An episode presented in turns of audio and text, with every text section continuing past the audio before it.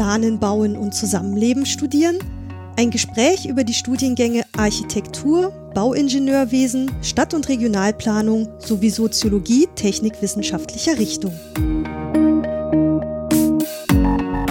Hallo und herzlich willkommen zu einem weiteren Infotalk aus der Technischen Universität Berlin. Mein Name ist Alette Sommerfeld, ich bin Studienberaterin an der TU und habe heute, wie auch in den letzten Infotalks, falls ihr davon schon einige gehört habt, ein Team aus Expertinnen bei mir. Und das sind heute nicht nur zwei, sondern tatsächlich vier an der Zahl aus den besagten Studienfächern, die gerade genannt wurden. Alle Studienfächer von der Fakultät 6 an der TU Berlin, die Fakultät für Planen, Bauen und Umwelt. Ich würde erstmal ganz kurz bitten, meine ExpertInnen, ja, euch kurz vorzustellen. Annelie, magst du anfangen und kurz sagen, wer du bist und was du studierst? Mache ich. Mein Name ist Annelie Obben, ich bin 24 Jahre alt, studiere Bauingenieurwesen im Bachelor an der TU Berlin und befinde mich gerade im achten Semester, wo ich meine Bachelorarbeit schreibe.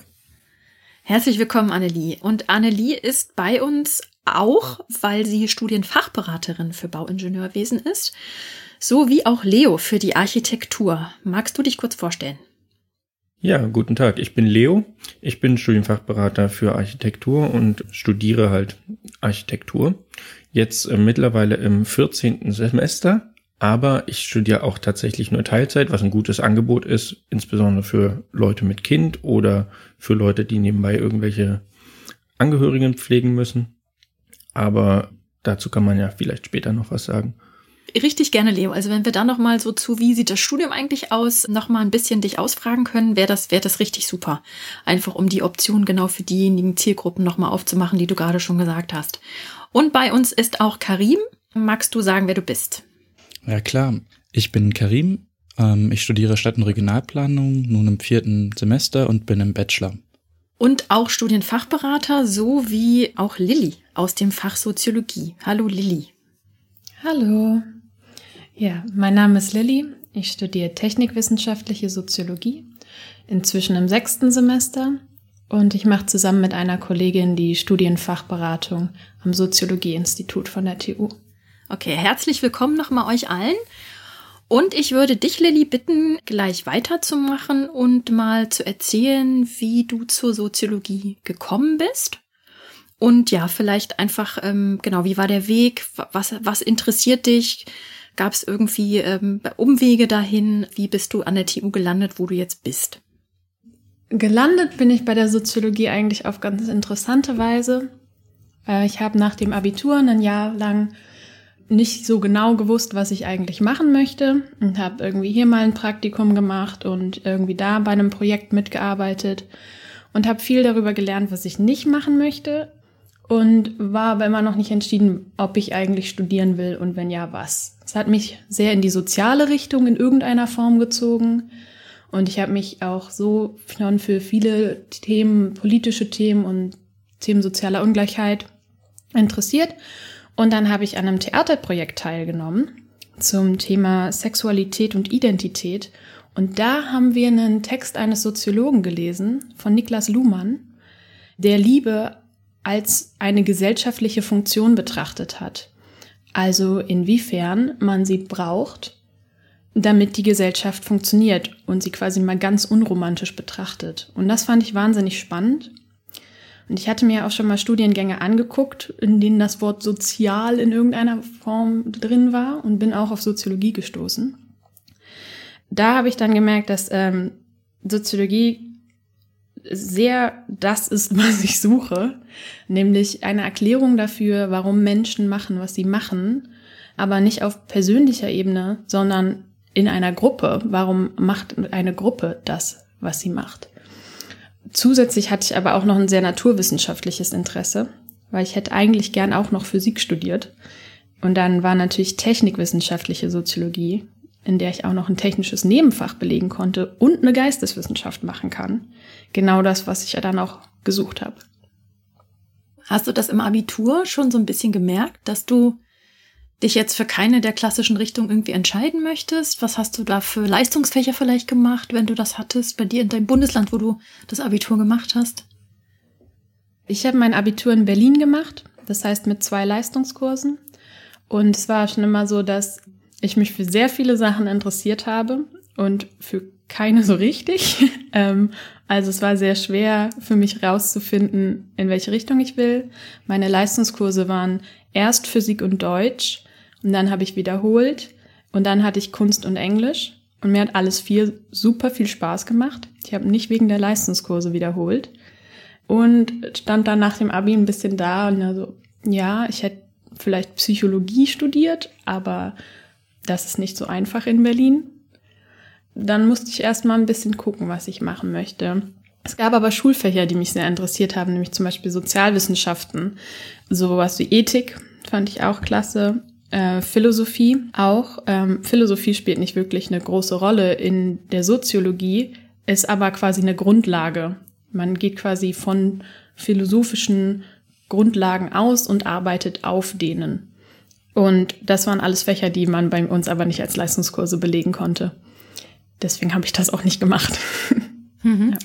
Ja. Ähm, du hast vorhin am Anfang gesagt, dass du äh, tatsächlich wie so kleine Umwegschleifen gelaufen bist und so Praktika gemacht hast und dabei aber eher aussortiert hast als sozusagen gefunden hast, bis es zu, dann zu diesem Theaterprojekt kam.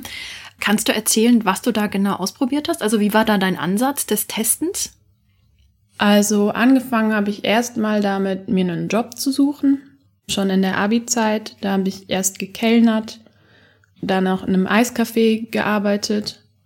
Dann habe ich mal in einem Supermarkt gearbeitet. Das waren alles Sachen, die ich äh, spaßig fand. Ich habe aber gemerkt, dass auf jeden Fall das nichts ist, was ich mir jetzt schon irgendwie in Vollzeit irgendwie vorstellen könnte, arbeiten, dass ich gern noch irgendwie sehr viel über mich rausfinden wollen würde.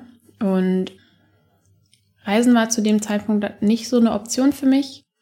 Ähm, deswegen habe ich erstmal angefangen, Praktikum zu machen und habe in einem naturpädagogischen Zentrum gearbeitet, also ein Praktikum gemacht, ähm, halt Kinder betreut, Tiere betreut, Sachen gebaut und so. Habe dann gemerkt, okay, Kinder möchte ich also nicht betreuen. Damit war schon mal sehr viel Pädagogik und so ausgeschlossen. und dann habe ich in einer Berufsberatung gearbeitet, hat dann nicht mehr mit Kindern, sondern mit Jugendlichen gearbeitet, habe gemerkt, okay, kann ich mir schon vorstellen, aber irgendwie erst später, da hat mir die Distanz gefehlt, weil ich irgendwie nur zwei Jahre älter war. Dann wollte ich lieber noch in den künstlerischen Bereich gehen. Ich wollte auch, deswegen habe ich dann das Theaterprojekt ausprobiert. Und ich habe aber immer gemerkt, dass was, dass ich mh, hm, etwas suche, was mir etwas bringt, indem ich etwas fürs Leben lerne und das war für mich dann letzten Endes die Soziologie, weil darüber lerne ich, wie die Gesellschaft funktioniert und wie die Menschen funktionieren und kann daraus sehr viel für mein Alltagsleben und für meine Zukunft mitnehmen. Du hast das jetzt vorhin schon so ein bisschen anklingen lassen und vor allem auch schon ganz konkret Niklas Luhmann genannt, was jetzt nicht gerade die leichteste Kost in der Soziologie ist, glaube ich.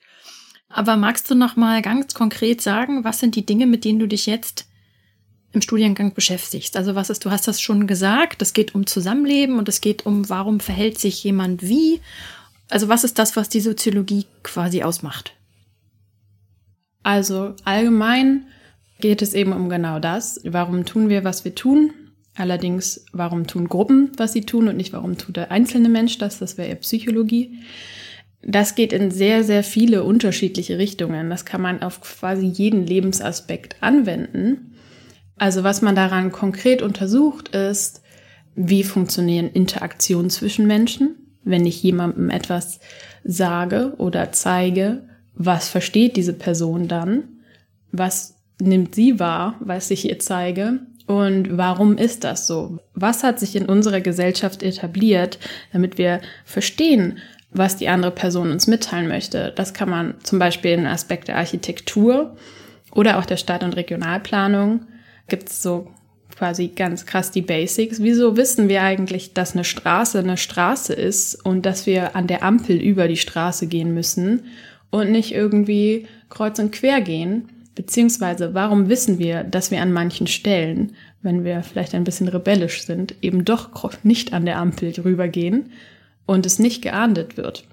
In Architektur, warum flößen große Gebäude und weite Plätze Respekt ein? Ähm, und was macht es mit uns, wenn ich auf einen leeren Platz laufe, halte ich mich anders, als wenn ich auf einen sehr bebauten oder sehr vollen Platz laufe. Was nehme ich da wahr? Und warum verhalte ich mich dann so? Wie positioniere ich mich gegenüber anderen Leuten? Und was sagt das über meine Position in der Gesellschaft aus? Bin ich irgendwie eine ganz wichtige Person? Ähm, und was bedeutet dabei Wichtigkeit? Ähm, zum Beispiel finanziell oder ob man hohen sozialen Status hat, etc.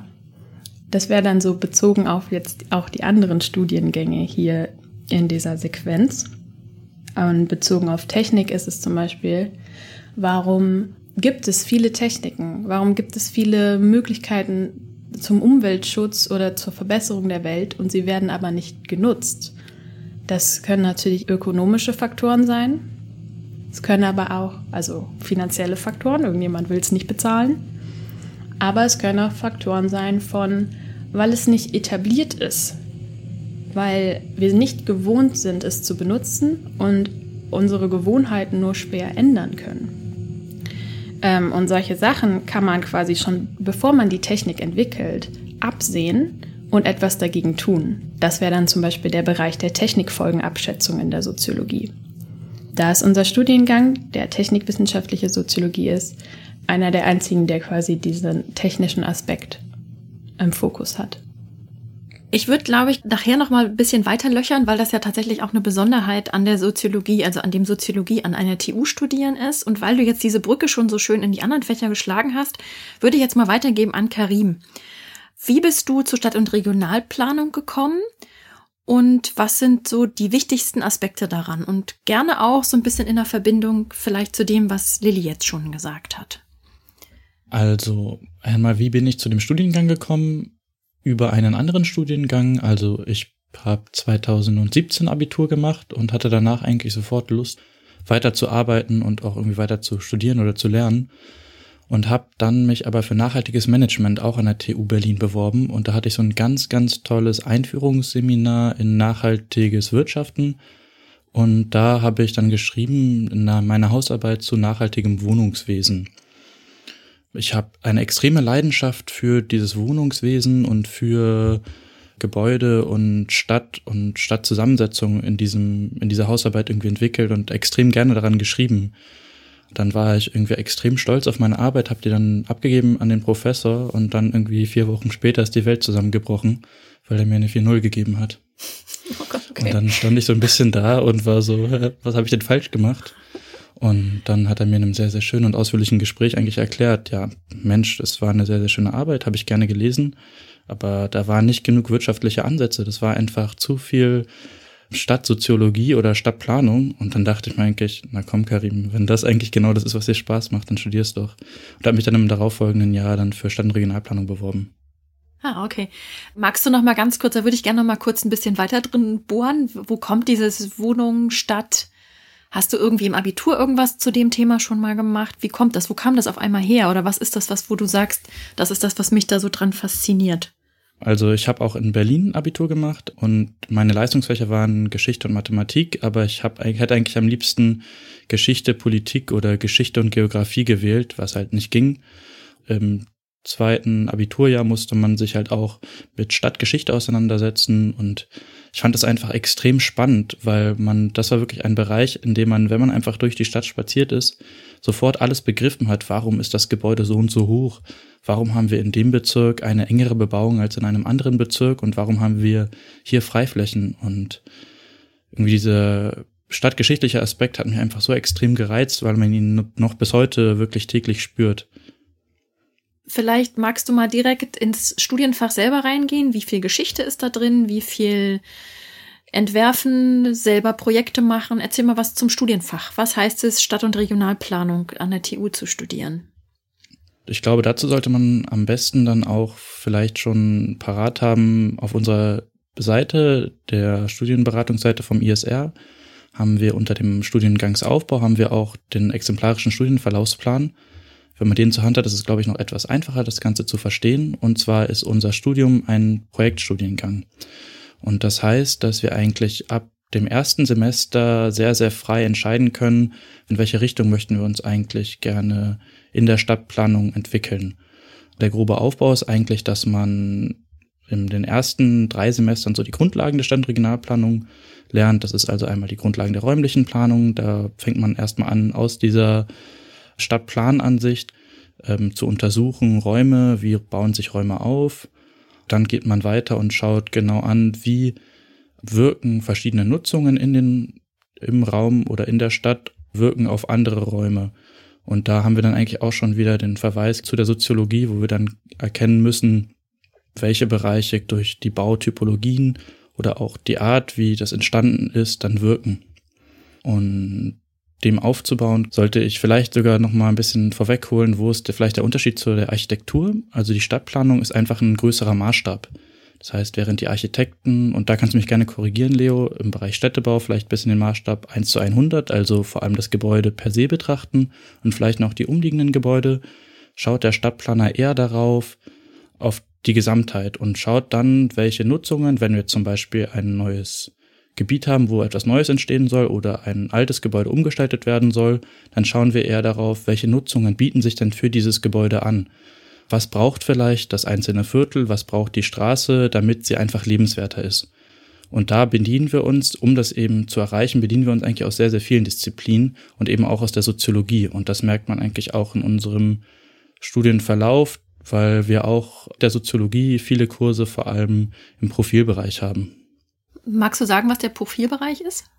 Also der Profilbereich beginnt dann quasi ab dem vierten Semester. Da können wir uns dann aussuchen an verschiedenen Wahlpflichtkursen und das wären einmal Methoden und Techniken. Da können wir vor allem lernen, wie kann man Räume grafisch darstellen. Da kann man einen Kurs äh, zum Beispiel zu GIS wählen. GIS ist ein Computerprogramm, mit dem man halt eigentlich äh, Pläne erstellen kann und auch aus Plänen Informationen herauslesen kann über Algorithmen und Programme.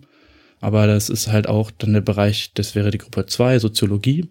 Da sind dann Fächer wie Architektursoziologie, halt eben gerade zu dem, was ähm, Lilly schon angesprochen hat. Und dann gibt es die Gruppe 3 noch der Planungswissenschaften. Und das ist halt auch ein sehr, sehr wichtiger Bereich, weil Stadtplanung ist sehr, sehr interdisziplinär. Das heißt also interdisziplinär, um halt als Stadtplaner irgendwie erfolgreich zu sein, muss man in viele, viele andere Bereiche schauen. Das wäre einmal die Verkehrsplanung, dann wäre das aber auch die Landschaftsplanung und dann vor allem auch Stadt- und Regionalökonomie. Also welche Wirtschaftsstrukturen haben wir in den Gebieten? Was sind die Standortvorteile der einzelnen Gebiete? Bist du jetzt sozusagen noch irgendwo mit dieser, mit dieser wirtschaftlichen Leidenschaft unterwegs, die du eingangs gesagt hattest? Oder ist das, ob all der anderen Interessen irgendwie jetzt aus dem Plan gestrichen oder machst du das jetzt auch noch? Na, das werfen mir jetzt zum Beispiel meine Dozenten vor, dass ich in manchen Arbeiten dann ein bisschen zu ökonomisch daran gehe. Also vielleicht ah. ist es genau mein Nischenraum, den ich später dann irgendwie belegen möchte. Ähm, ja, also ich glaube, ökonomisch ist einfach relativ oft wichtig, weil auch gerade, wenn der Stadtplaner, der arbeitet ja ganz oft in einem Projektentwickler zu und der Projektentwickler ist diejenige Person, die das insgesamt verwaltet oder halt auch mit den Investoren in Kontakt steht und die wollen natürlich auch alle immer gerne eine Zahl haben. Also wie viel kostet etwas, welchen Nutzen hat es monetär oder in Geld aufgewiegt. Und all sowas muss man dann auch als Stadtplaner machen, aber es ist nur eine ganz kleine Disziplin wirklich aus einem großen, großen Themenfeld.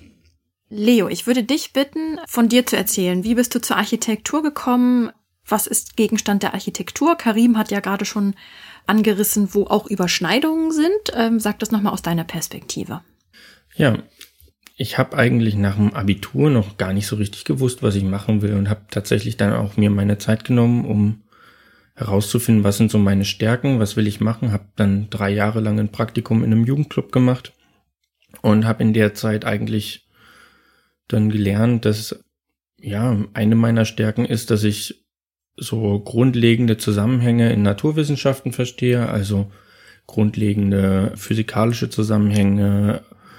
Mathe war ich auch nicht so schlecht, aber ich hatte eben auch Lust, Dinge zu entwerfen. Das waren zu dem Zeitpunkt überwiegend Grafiken, irgendwelche Bilder irgendwie oder Collagen. Und dann habe ich tatsächlich mich dafür entschieden, na, die beiden Sachen zusammenzubringen, ist vielleicht irgendwie schwierig, aber in der Architektur geht das.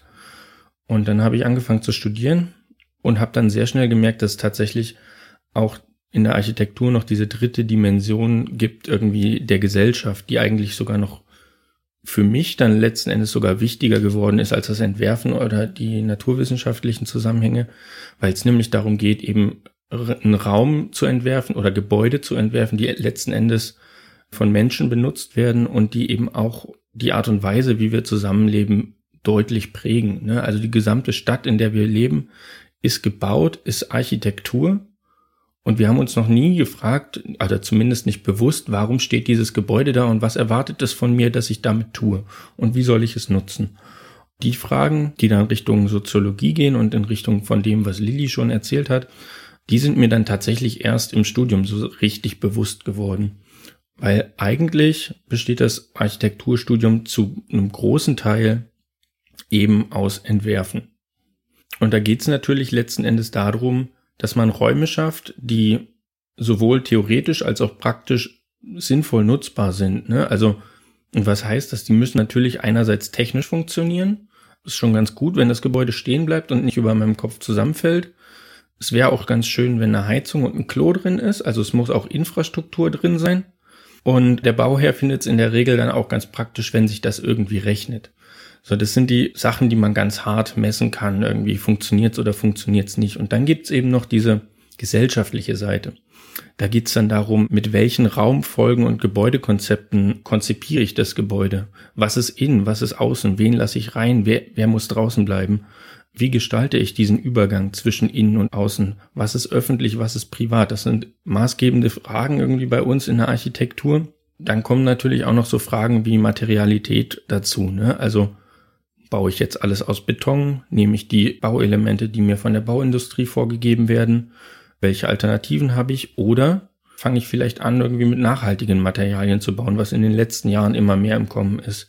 Dass man halt traditionell baut, mit Holz, mit Lehm, vielleicht auch mit Stroh. Ne? Und das sind Themen, die jetzt auch im Bauen schon lange bekannt waren, aber jetzt mit Fridays for Future und dieser Aufwertung von Umweltbewegung und Nachhaltigkeit da natürlich nochmal ähm, deutlich stärker zutage treten, als es am Anfang meines Studiums der Fall war. Du hast gesagt, den großen Teil des Studiums macht Entwerfen aus. Heißt, ich kriege eine Aufgabe und muss mir was dazu ausdenken und mich um all diese Aspekte, die du gerade beschrieben hast, kümmern? Oder wie muss ich mir das vorstellen? Na, anders Entwerfen ähm, wird man natürlich Stück für Stück rangeführt. Ne? Also das Entwerfen zieht sich bei uns wirklich vom Anfang bis zum Ende des Studiums. Und in jedem Semester muss man einen Entwurfskurs belegen. Also zumindest solange man sich an die Regelstudienzeit hält. Das fängt natürlich mit relativ einfachen entwerferischen Aufgaben an. Konstruiere zum Beispiel einen Raum, in dem man stehen, sitzen und liegen kann. So, und da hat man erstmal wahnsinnig viele Möglichkeiten. Und in diesen Entwurfsstudios lernt man dann, wie man die Ideen, die man dazu hat, wie man die umsetzt. Sowohl zeichnerisch, also es geht viel um Zeichnung und technische Zeichnung anzufertigen, ähm, in den ersten Semestern tatsächlich viel mit Handzeichnen, später dann auch am Computer. Und das zweite wichtige Medium, was es bei uns gibt, ist der Modellbau. Das heißt, wir bauen tatsächlich die Sachen, die wir uns vorstellen und gucken dann, funktioniert das wirklich so, wie wir uns das vorstellen. Dabei lernt man auch schon einfache statische Fähigkeiten. Also was im Modell nicht hält, hält in Realität auch nicht. Und das Schöne, was man eigentlich aber hat in diesen Entwurfsstudios, ist, dass sich da insbesondere in den ersten Jahren eine extrem gute Gemeinschaft entwickelt, weil wir die Entwurfsstudios in den ersten beiden Semestern zusammendenken, also die schließen quasi aneinander an, da wechselt man die Lehrstühle nicht. Und da sind dann tatsächlich im Normalfall 70 Studierende in einem Entwurfsstudio. Das ist ein großer Raum in der Universität wo alle diese 70 Studierenden ihre Arbeitsplätze haben und eigentlich immer, wenn nicht gerade irgendeine andere Vorlesung ist oder vielleicht doch mal jemand schlafen muss, dann sind die Studierenden immer im Entwurfsstudio. Und die sind da nebeneinander, trinken Bier, entwerfen, trinken vielleicht noch eine Mate, irgendwie um wach zu bleiben. Und diese Gemeinschaft in den Entwurfsstudios, die ist wirklich schön, weil man kann einfach viel miteinander informell quatschen, irgendwie kann sich beraten, ey, das sieht ja voll gut aus bei dir, wie hast du das gemacht? Oder warum machst du das nicht so und so? Darüber entsteht tatsächlich sehr viel soziale Interaktion. Mal ganz davon abgesehen, dass sowieso alle Aufgaben eigentlich, also zumindest alle Entwurfsaufgaben, immer in Gruppen bearbeitet werden.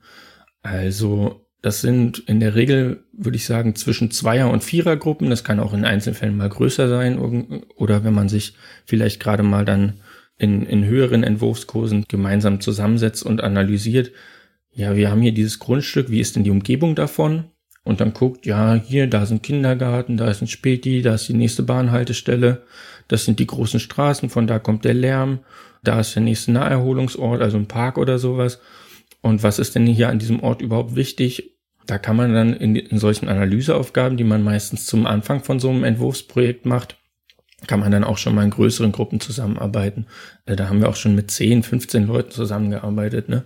Da muss man dann eben natürlich auch Teamfähigkeiten entwickeln und äh, in der Lage sein, seine Arbeitsprozesse miteinander abzustimmen. Aber das lernt man alles nach und nach. Und parallel dazu gibt es natürlich auch noch diese ganzen Grundlagenfächer. Ne? Also natürlich, ich habe Tragwerkslehre beziehungsweise Statik schon angesprochen.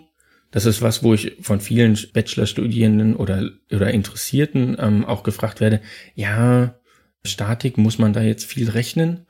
Nee, muss man bei uns tatsächlich nicht. Also alles, was an höherer Mathematik so notwendig ist, braucht ihr in der Architektur nicht, weil dafür gibt's Bauingenieure. Aber dadurch, dass das Bauen eben so hochgradig normiert ist, äh, sind halt einfach alle Sachen in so DIN-Tabellen und Normtabellen irgendwie zusammengefasst, die halt mathematisch ein bisschen komplexer wären. Und dann sind eigentlich die Sachen, mit die du im Abitur in Mathe hattest, wenn du das halbwegs gut irgendwie über die Runden bekommen hast, dann bekommst du das Studium in der Architektur auch auf die Ketten. Und dann gibt's eben noch andere Grundlagenfächer, eben lernen, wie man zeichnet und gestaltet oder eben äh, dann natürlich auch diese ganzen gesellschaftlichen Grundlagenfächer, Baugeschichte, ähm, Architekturtheorie oder auch Architektursoziologie.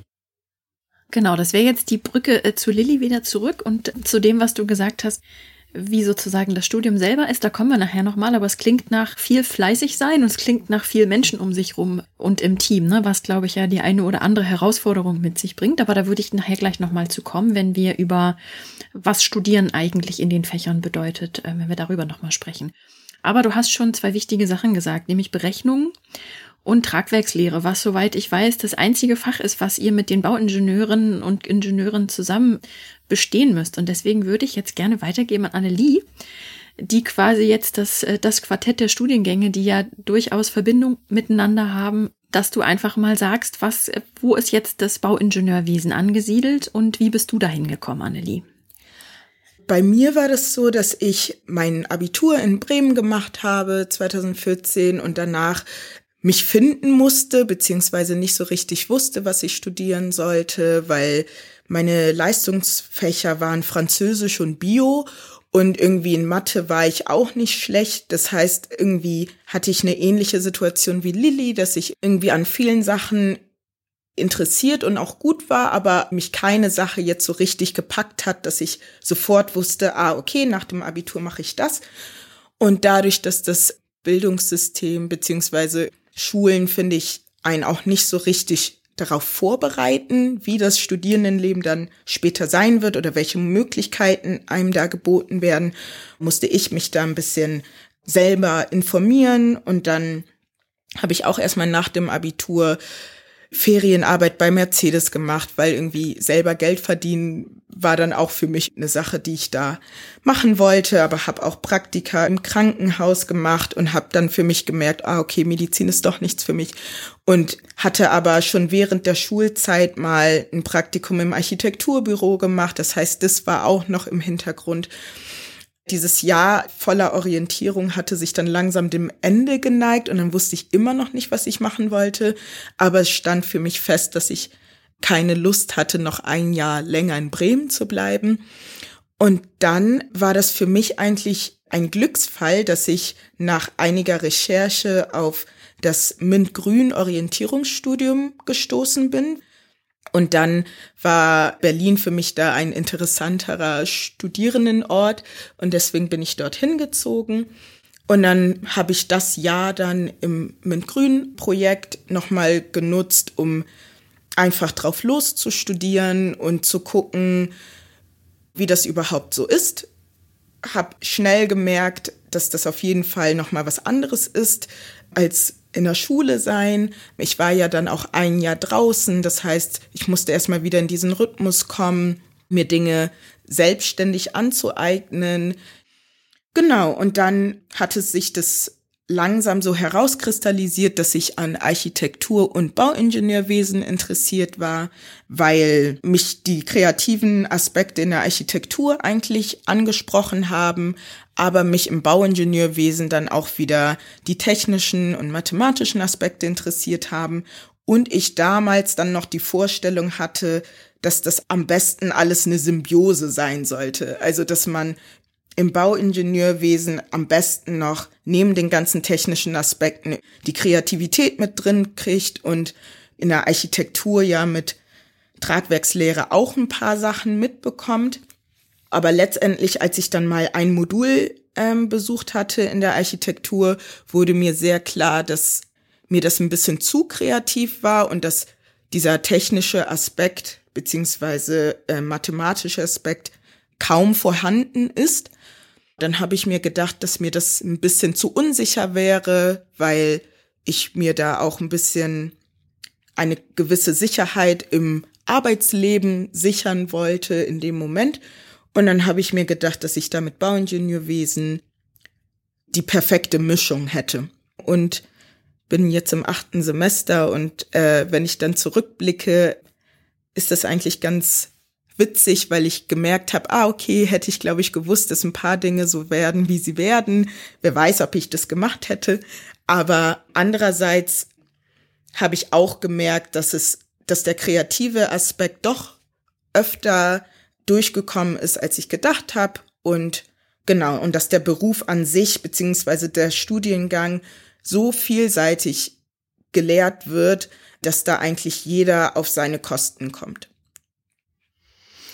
Okay, ich würde mal, bevor ich da gleich auch noch mal äh, tiefer zur Nachfrage, was du mit so Berufsaussichten meinst und auch von, was du diejenige, die vorhin gesagt hat, sie ist jetzt im Abschluss mit der Bachelorarbeit schon? Genau. Was du, oder? Ja.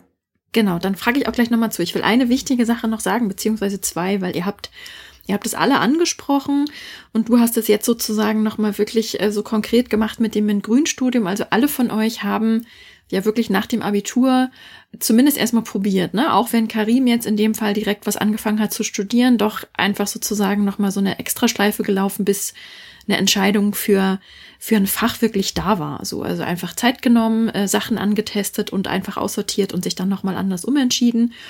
Ähm, und da wäre einfach äh, der Hinweis und auch die Ermutigung an die ZuhörerInnen da draußen, nehmt euch die Zeit. Also wir machen auch in der Studienberatung häufig die Erfahrung, dass dass Studieninteressierte zu uns kommen und unter irgendeinem so Druck sind, sich irgendwie schnell entscheiden zu müssen. Das klappt in der Regel eben nicht so einfach, weil genau solche Entscheidungen und dieses, was interessiert mich eigentlich und ich bin nicht so richtig sicher und dann geht's noch mal in eine andere Richtung und ich kenne eigentlich auch noch gar nicht alles, was, was es überhaupt zu studieren gibt, führt häufig dazu, dass man nicht direkt sozusagen irgendwie einen Treffer in die 100 landet und, und äh, sich wirklich diese Zeit auch nehmen sollte, um entweder zu testen, Ansätze, so wie Lilly das erzählt hat, in Praktika oder auch Leo äh, zu probieren, ähm, was mich interessiert, um dann zu entscheiden, soll es in die Richtung gehen oder nicht, oder wie Karim einfach ein Studienfach anzufangen, oder eben wie Annelie, und das hat sie gerade auch gesagt, das ist nichts, was es nur an der TU Berlin gibt, aber bei uns heißt es MINT-Grün Orientierungsstudium, gibt an vielen anderen Universitäten die Möglichkeit, einfach wirklich erstmal auszuprobieren, bevor man wirklich eine Studienentscheidung trifft. Also nur Mut ist sozusagen unsere Message. Und nochmal zurück, Annelie, zu dem, was du gesagt hast, dem Studienabschluss. Du hast jetzt zwischendrin gesagt, wenn du gewusst hättest, dass es an, an der einen oder anderen Stelle so kommt, dann hättest du dich vielleicht auch anders entschieden. Magst du dazu nochmal kurz was sagen?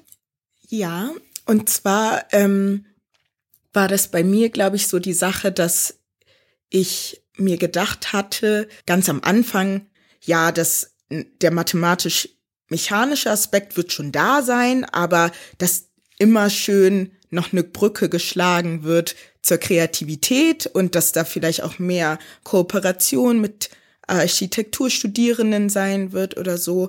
Und in der Hinsicht wurde ich dann ein bisschen enttäuscht, weil die klassische Bauingenieur-Ausbildung, würde ich sagen, ist halt zu schauen, dass das Bauwerk, was später entstehen soll, halt standsicher ist. Das heißt, man versucht da irgendwie einfach zu schauen, dass durch das richtige Material und Belastungsverhältnis das Bauwerk so gut wie möglich mit der besten Wirtschaftlichkeit stehen kann. So, da kam für mich dann am Anfang der kreative Aspekt ein bisschen zu wenig, aber wenn ich halt jetzt wieder zurückgucke, ist es eher so eine Steigerung der Kreativität durch gewisse Gruppenprojekte, die immer im Wintersemester angeboten werden. Also im ersten Semester hat man ein Modul, das heißt Grundlagen der Tragwerkslehre. Da wird man zum einen zum ersten Mal an diese Denkweise herangeführt, wie ein Tragwerk zu tragen hat und welche Komponenten damit reinspielen. Ähm, das wird dann ein bisschen mechanisch, physikalisch, aber ähm, was ich so schön daran finde, ist, dass dort halt auch Baukunstgeschichte auch mit reinkommt. Also ich finde, das ist immer ein sehr super, ein gutes Modul für Leute, die das Fach anfangen, weil man halt auch ein bisschen Historie da mitbekommt und Baukunst wie es dann vielleicht mal früher angesehen war oder wie es eigentlich auch mal sein sollte, gelehrt bekommt und dann nochmal in einer Gruppenarbeit was Gemeinsames erarbeitet. Also als ich das Modul gehört habe, sollten wir sowohl Tragwerksaspekte, aber auch irgendwie ästhetische Entwurfsaspekte einer Brücke in Berlin ausarbeiten und später präsentieren in der Gruppenarbeit. Wenn man dann im dritten Semester ist, steigert sich das ein bisschen und da war das bei mir so, dass wir eine Skihütte entwerfen sollten. Und da hat man einfach gesehen, dass irgendwie das Wissen, was man sich auch während des Semesters aneignet, dass das dann immer punktuell in diesen Projekten angewandt wurde. Das hat dich versöhnt sozusagen, ja? Genau, das hat mich dann versöhnt. Und um nochmal auf die Vielseitigkeit einzugehen, wenn man es erstmal geschafft hat, durch die ganzen Mathe- und Mechanikfächer durchzukommen, die halt im ersten und zweiten Semester anfallen, weil die einfach die Grundlage bilden, dann kommt halt einfach durch, wie vielseitig dieser Studiengang und später auch der Beruf ist. Wir haben Module, da geht's halt auch um Entwerfen und Konstruieren mit verschiedenen Baustoffen und ähm, je nachdem, welche Wahlpflichtmodule oder ob man sich dann im Master oder im Bachelor befindet, wird das auch ähm, vielseitiger. Dann können auch Leute, die eine Affinität zum Programmieren haben, in Modulen wie Bauinformatik oder Building Information Modeling auf ihre äh, Kosten kommen. Ähm, die Leute, die sich denken, wie ich zum Beispiel, die haben eher Lust, später in der Wasserwirtschaftsbranche zu landen und vielleicht Dämme zu bauen oder Wasserkraftwerke oder sich um siedlungswasserwirtschaftliche Aspekte zu kümmern, also wie man die Wasserqualität in anderen Gebieten verbessern kann. Für die können sich auch in Richtung Wasserwesen spezialisieren. Im Bachelor auf jeden Fall wird man in jede Nische des Bauingenieurwesen herangeführt und im Master kommt dann letztendlich die Spezialisierung, was man dann wirklich machen möchte. Und das gefällt mir eigentlich ganz gut. Darf ich an der Stelle kurz einhaken? Ja, gerne. Mhm. Annelie hat ja gerade gesagt, dass sie sich am Anfang so ein bisschen das Ideal vorgestellt hat, dass Architektur und Bauingenieurwesen äh, viel miteinander zusammenarbeiten, weil es ja dann doch irgendwie um das eigentlich um dasselbe geht, nämlich ums Bauen. Und leider ist es aber tatsächlich bei uns an vielen Stellen nicht so. Ich glaube, das ist zum einen bedingt durch die räumliche Trennung, weil die Bauingenieure ja den größten Teil ihres Studiums im Wedding absolvieren und wir Architekten auf dem Hauptcampus am Jens-Reuter-Platz sitzen. Aber tatsächlich gibt es zwar immer wieder mal die, äh, in einzelnen Projekten diese Ansätze, aber so wirklich eine, eine systematische Verbindung von den beiden Studiengängen gibt's leider noch nicht, obwohl sie schon irgendwie in derselben Fakultät zusammengefasst sind. Aber ich habe das Gefühl, dass sich da in den nächsten Jahren gerade was entwickelt und dass das vielleicht häufiger der Fall sein wird. Das ist ein super Hinweis, Leo. Ähm, das ist eben auch wirklich häufig eine, eine Fragestellung in der Studienberatung, weil wir sehr viel mit Leuten darüber sprechen, die sich zwischen Architektur und Bauingenieurwesen entscheiden wollen. Aber ich glaube, was jetzt nochmal bei Annelie wichtig war, ist, dass sie so ein bisschen das beschrieben hat, was, glaube ich, gerade in den technischen Studiengängen uns sehr häufig begegnet, dass man sich erstmal so durch die ersten drei, vier Semester beißen muss, um die Grundlagen irgendwie hinter sich zu bringen und es dann tatsächlich sehr viel anfassbarer wird äh, in dem, was dann sozusagen fachlich in dem Fach oder auch beruflich wirklich dann passieren kann. Ähm, mich bringt das jetzt direkt nochmal auf sowas wie fachliches Engagement auch auf dem Campus und mir fallen da direkt die TU-Projektwerkstätten ein. Und das hat jetzt nicht zwingend damit zu tun, wobei man natürlich auch mal überlegen könnte, könnte man eine TU-Projektwerkstatt ähm, erfinden, ähm, wo auch die BauingenieurInnen und die Architektinnen irgendwie mehr miteinander zusammenarbeiten. Ähm, einfach als Hinweis für diejenigen, die an der TU Berlin ähm, äh, starten wollen. Es gibt die Möglichkeit, dass Studierende Seminare inhaltlich selbst gestalten, zusammen mit ähm, DozentInnen, die sie dann finden können und müssen zu dem Thema. Ähm, aber die Möglichkeit gibt's eben, tatsächlich selbst was auf die Beine zu stellen, ähm, ohne genau zu wissen, ob das realistisch ist, ähm, zwischen Bauing und Architektur eine bessere Verbindung zu schaffen. Aber wäre in jedem Fall eine Option vielleicht. Aber ich würde gerne noch mal, Annelie, bei dir stehen bleiben. Und zwar hast du gesagt, du bist am Ende deines Studiums mhm. und schreibst deine Abschlussarbeit. Was ist das Thema? Ähm, also hat das was mit Wasser zu tun? Ja, genau. Also ich schreibe sogar nicht an einem Fachgebiet, was am Institut für Bauingenieurwesen angesiedelt ist, aber dadurch, dass man das gut mit Wasserwesen kombinieren kann, ist das okay. Ich schreibe mein, äh, meine Bachelorarbeit am Fachgebiet für Hydrogeologie im Rahmen von einem Projekt namens Medwater. Und im Rahmen dieses Projektes soll ein Decision Support System entwickelt werden. Das ist einfach sowas wie eine Art Prognosemodell, um ähm, Ländern oder Regionen, die von Wasserknappheit ähm, bedroht werden, als Tool zu helfen, wie sie am besten ihre Wassermanagementpläne anpassen könnten auf die klimatischen Bedingungen, die aufgrund des Klimawandels gerade androhen, Bevölkerungswachstum und ganz vielen anderen Komponenten, die halt dazu führen, dass es Wasserknappheit in gewissen Regionen, also besonders ariden Regionen gibt. Und ähm, das Forschungsgebiet, was im Rahmen dieses Projektes angeguckt wird, ist Israel und das Westjordanland.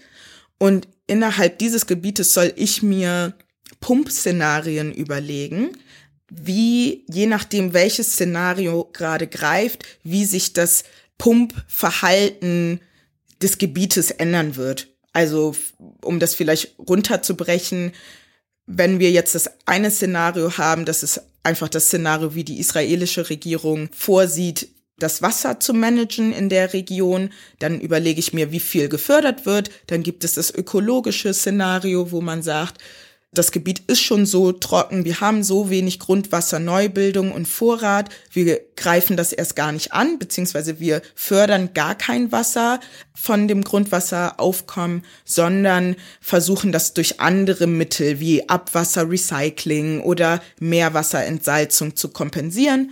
Und dann gibt's noch ein drittes Thema, da geht's dann eher darum, dass man nur in Richtung Wirtschaft denkt und sich denkt, nee, Bevölkerung wächst, die brauchen Wasser, Landwirtschaft braucht Wasser, wir pumpen einfach so viel, wie wir können, um das ein bisschen plump auszudrücken. Aber genau in die Richtung geht das mit meiner Bachelorarbeit.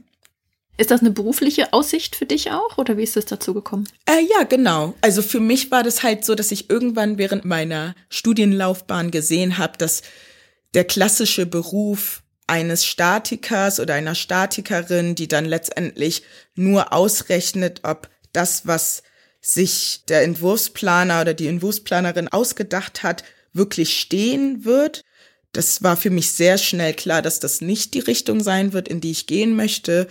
So klassische Tragwerksplanung, also halt in einem Tragwerksbüro und dann vielleicht in Richtung Brückenbau oder ähm, Hochbau oder was es da alles gibt zu gehen. Das war irgendwie auch nicht so mein Ziel.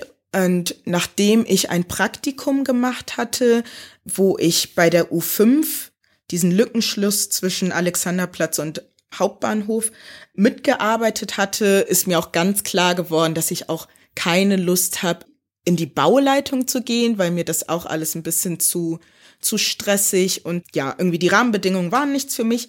Und dann habe ich gemerkt, hm, okay, ich will irgendwie was machen, wo ich irgendwie einen Mehrwert in der Gesellschaft sehe, was irgendwie vielleicht auch klimatische Bedingungen irgendwie verbessern kann, beziehungsweise Umweltprobleme verbessern kann, so. Und dann war das für mich eigentlich ganz gut, dass ich irgendwann in meinem fünften Semester oder so, also relativ spät, ein Wahlpflichtmodul belegt habe, was Wasserwesen hieß. Und da wurden eigentlich voll viele Themen angesprochen, die mich persönlich angesprochen haben. Und genau, dann habe ich gemerkt, ich habe Lust in Richtung Wasserkraftwerke oder irgendwie auf jeden Fall Bauwerke zu schaffen, die in Richtung Wasser gehen oder halt die Wasserqualität in Regionen zu verbessern, wo das gerade notwendig ist, mit dem Wissen, was ich dann habe. Viel von dem, was du jetzt gerade gesagt hast, hat mich jetzt ein bisschen an das erinnert, was Karim vorhin eingangs gesagt hat zu Stadt- und Regionalplanung, nämlich, dass man in so viele verschiedene Gewerke und Fachgebiete und, und irgendwie Interessen einfach Betrachtungen investieren muss sozusagen. Karim, hast du ein ähnliches Projekt, an dem du möglicherweise jetzt gerade arbeitest? Irgendwas Konkretes, wo du später gerne arbeiten würdest? Ein Berufswunsch? Ähm, ursprünglich dachte ich eigentlich immer, ich gehe vielleicht eher in den Bereich der Verkehrsplanung oder der integrierten Verkehrsplanung. Das heißt also Verkehrsplanung, also wenn jetzt zum Beispiel, Amelie hat gerade das tolle Beispiel der U5 genannt, da wäre ja quasi dann die ganze Bauprüfung und Tunnellegung, wie das dann alles passt. Das wäre dann ja Aufgabe der Bauingenieure. Der Architekt entwirft dann wahrscheinlich den U-Bahnhof und der Stadtplaner würde in Zusammenarbeit mit Verkehrsplanern und anderen Planungsträgern wie Landschaftsplanern und Denkmalplanern und so würde dann eigentlich den groben Rahmen stellen. Das heißt, wo soll denn die U5 überhaupt langfahren? Ähm, so dieser übergeordnete Rahmen ist eigentlich, was mich besonders interessiert auch. Also ich könnte mir sehr, sehr gut vorstellen, später beim Verkehrsverbund Berlin-Brandenburg zu arbeiten und eben auch, weil gerade dieser großräumliche Aspekt mich sehr reizt, indem man wirklich extrem viel beachten muss und extrem viele andersweitigen Planungen und Gegebenheiten eigentlich wirklich mit berücksichtigen muss, dass man das eigentlich alles in einem Feld damit vereint, damit man halt einfach ein funktionierendes Verkehrssystem hat.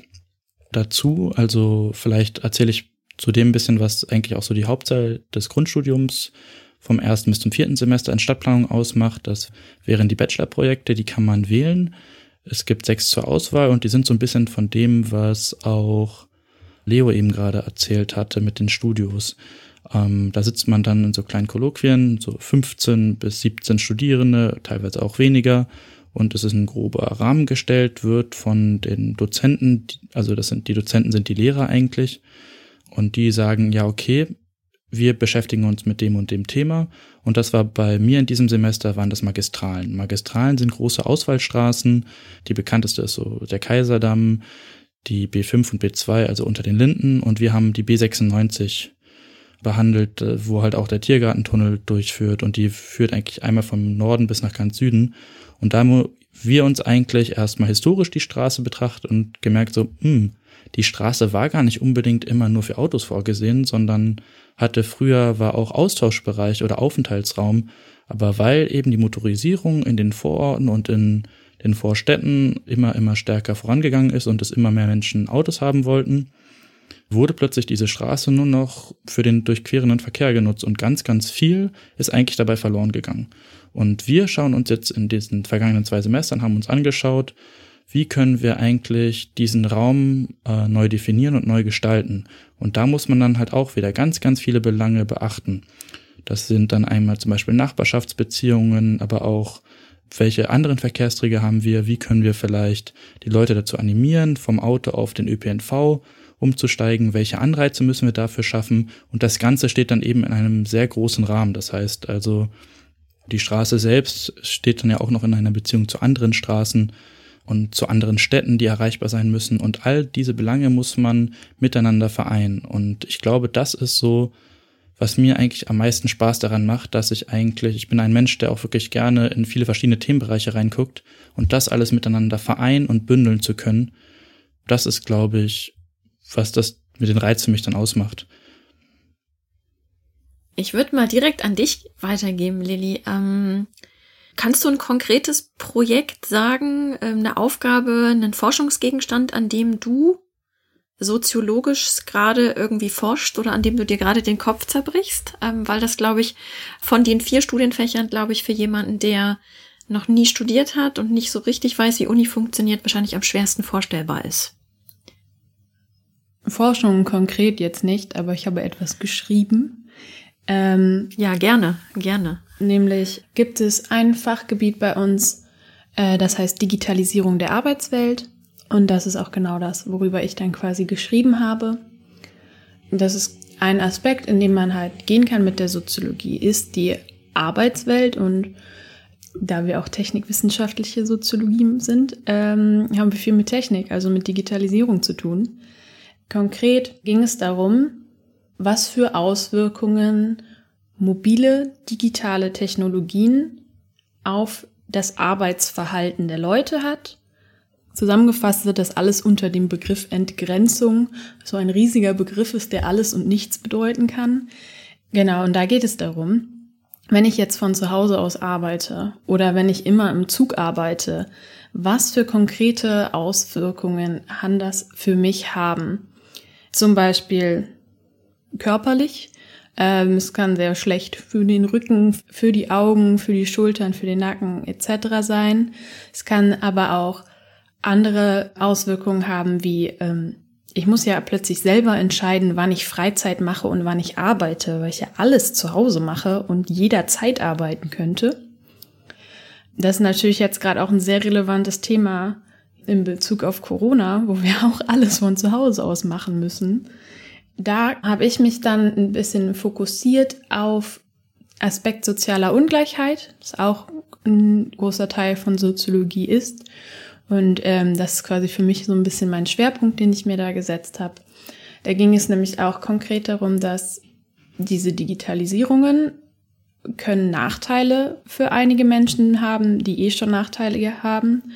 Zum Beispiel gibt es da Arbeitsformen, die finanziell extrem unsicher sind, die sich quasi nur Leute erlauben können, die irgendeine andere finanzielle Absicherung schon vorweg haben. Kannst du da ein Beispiel für sagen, Lilly? was du damit genau meinst? Für diese Arbeitsform? Ja. Ähm, ja, es gibt zum Beispiel Crowdwork. Das bedeutet, dass die Firmen nicht mehr Leute direkt anstellen, sondern bestimmte Arbeitsteile quasi outsourcen, rausgeben an andere Leute. Und das sind keine Angestellten, sondern die sind dann quasi selbstständig. Und deswegen fallen ganz, ganz viele Absicherungen für sie weg. Zum einen wissen sie ja erstmal überhaupt nicht, ob sie den Auftrag bekommen, weil es ja ganz viele selbstständige Leute gibt. Sie kriegen halt keine Versicherung etc. Und in diesen Fällen gibt es auch quasi das, dass sie gar nicht bezahlt werden, wenn die Auftraggeber unter Umständen nicht zufrieden sind oder wenn sie nicht bezahlen wollen, weil das alles in so einer rechtlichen Grauzone ist, dass es quasi keine Absicherung für sie gibt das macht das natürlich zu einem sehr, sehr stressigen Job an sich. Es ist aber ein Job, der immer mehr im Kommen ist, weil Firmen dazu neigen, immer mehr an andere outzusourcen und weil eben dieses mobile Arbeiten immer mehr im Kommen ist. Es hat aber in Bezug auf Ungleichheit auch Vorteile, weil zum Beispiel Menschen von aus der gesamten Welt an dieser Arbeitsform teilnehmen können und quasi an einem globalen Arbeitsmarkt haben, auf den sie zugreifen können, unabhängig davon, aus welchem Land sie kommen. Und so ist es zum Beispiel auch, dass Crowdwork sehr, sehr viel von Menschen aus dem sogenannten globalen Süden, also von äh, Ländern mit geringerem finanziellen äh, Möglichkeiten oder auch wen weniger Infrastruktur genutzt werden. Und es gibt aber eben nicht nur negative Sachen, sondern Digitalisierung kann eben auch voll positiv sein, wenn Leute mit zum Beispiel körperlichen Einschränkungen ähm, die Arbeit einfach leichter ausführen können.